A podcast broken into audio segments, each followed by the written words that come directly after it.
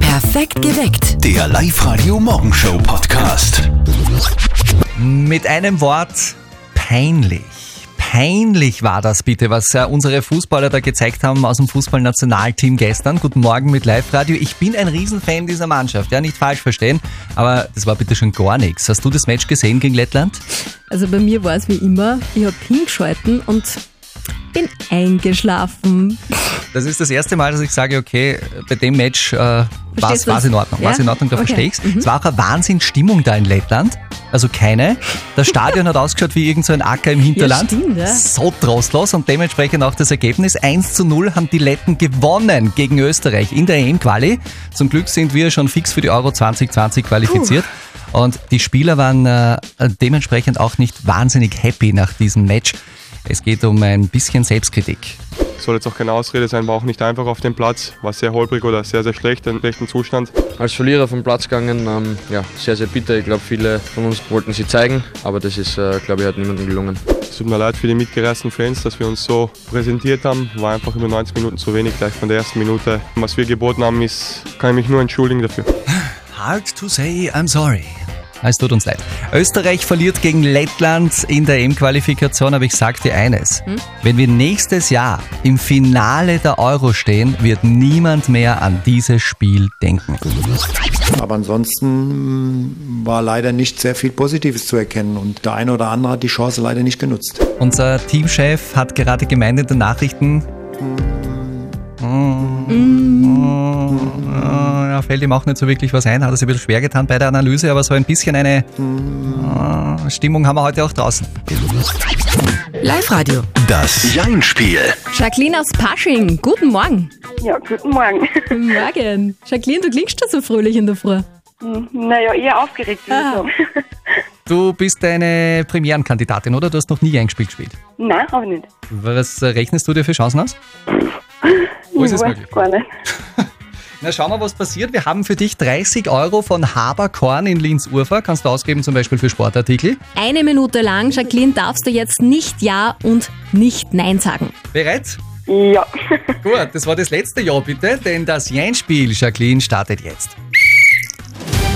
Jacqueline, hast du heuer schon Weihnachtskekse bekommen? Noch nicht recht viel. Hast du einen Lebkuchen gemacht zufällig? Ob ich gemacht habe, Ja. Ja. habe ich nicht vor, ne? Fassen wir nochmal zusammen. Welche beiden Worte sind verboten beim Jein-Spiel? Ah, ja. Okay, brauchen wir nicht mehr drüber reden, oder? Da war hinten einfach noch ein Nah dran ja. und das war ein Nah zu viel. Treibt man den Mantel des Schweigens drüber. Also quasi den Keks als Oh. Staubzuckermantel. Ja. Denn äh, wir machen das Jeinspiel Jacqueline eh jeden Morgen. Wenn du Lust und Laune hast, melde dich nochmal an und probierst das nochmal. Ja, auf jeden Fall. Einfach online gehen auf liveradio.at. Dieser Lottogewinner, der den Fünffach-Jackpot geknackt hat am Sonntag mit diesen 6,5 Millionen Euro, der kommt also aus dem Mühlviertel. Soweit ist die Sache mal klar. Bis jetzt hat er sich aber nicht gemeldet, um sich die Kohle abzuholen. Aber die Mama von unserem Kollegen Martin, alias Sherlock Holmes, hat einen Verdacht.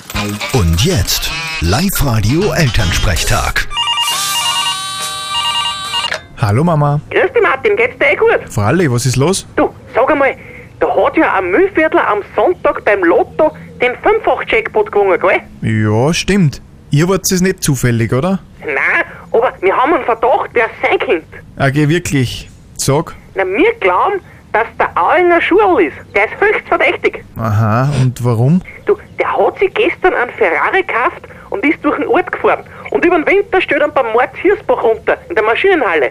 Das ist natürlich sehr verdächtig. Ja, und das war noch nicht alles. Genau, weil am Sonntag um circa halb acht auf die Nacht ist der Schul nackert durch den Garten gerannt und hat laut geschrien. Ja, und da war gerade vorher die Lottoziehung. ja, schon, aber da könnt's beruhigt sein. Dass der Schul locker durch den Garten rennt und schreit, das macht er eh öfter. Aha, naja, aber das mit dem Ferrari, das ist schon verdächtig. Ja, dann fragt's ihn halt und sagt's mir's dann. Vierte Mama. Bitte, Martin.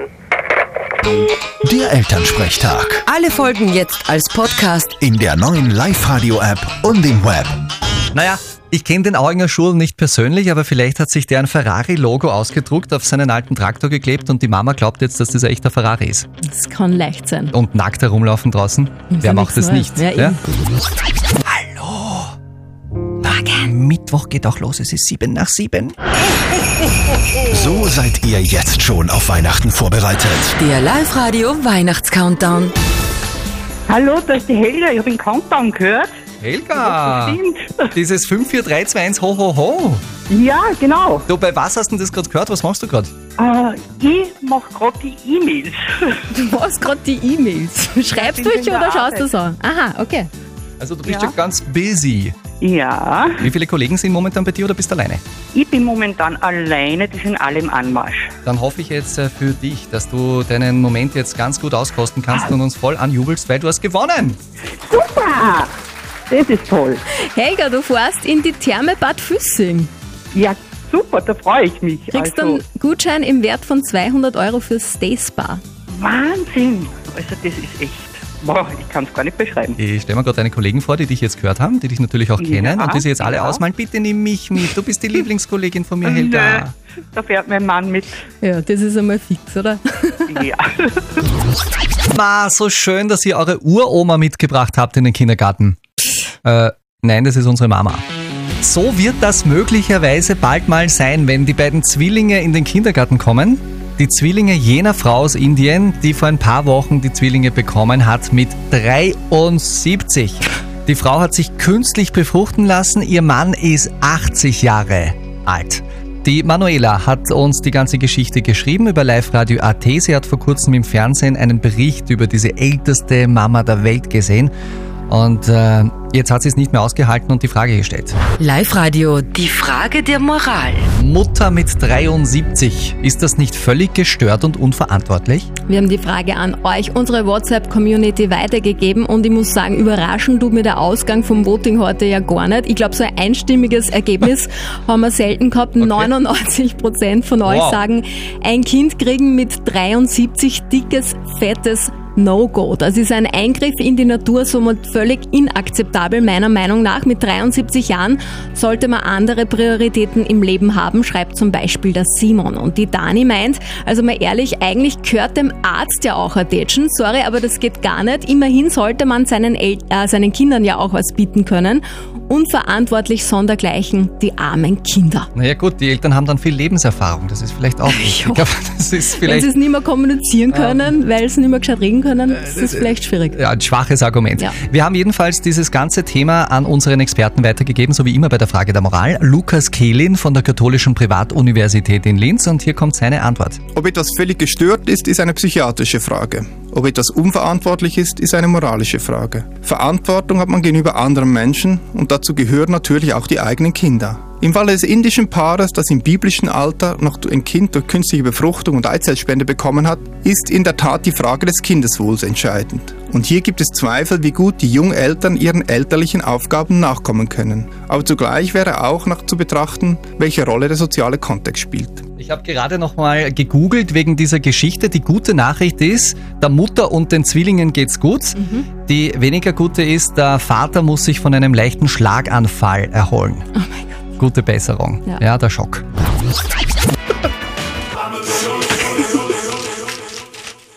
Ja, Entschuldigung, ich bin beim Mikro angekommen. Ich wusste, du wolltest noch was sagen. Perfekt geweckt. Der Live-Radio Morgenshow Podcast.